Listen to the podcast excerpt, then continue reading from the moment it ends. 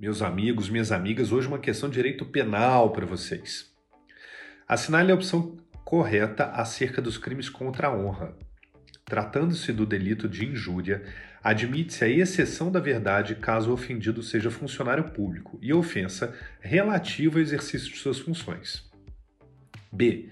Caso o querelado, antes da sentença, se retrate cabalmente da calúnia ou da difamação, sua pena será diminuída. C.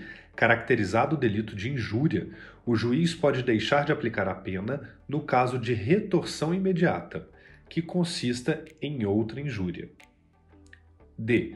O pedido de explicações em juízo é cabível nos delitos de calúnia e difamação, mas não se aplica ao de injúria. Isso confunde, hein? Vamos às alternativas. A. Incorreta.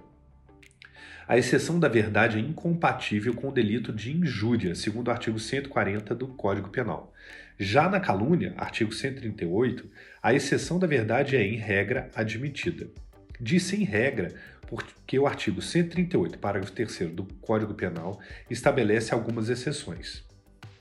Por fim, no crime do artigo 139 do Código Penal, a difamação, somente é admitida a exceção da verdade se o ofendido é funcionário público e a ofensa é relativa ao exercício das funções, nos termos do artigo 139, parágrafo único do Código Penal. B. Incorreta. Segundo o artigo 143 do Código Penal, a retratação implica a isenção de pena. C. Correta. Artigo 140, parágrafo 1 inciso 2 do Código Penal e D. Incorreta. O pedido de explicações do artigo 144 do Código Penal tem cabimento nos três crimes contra a honra.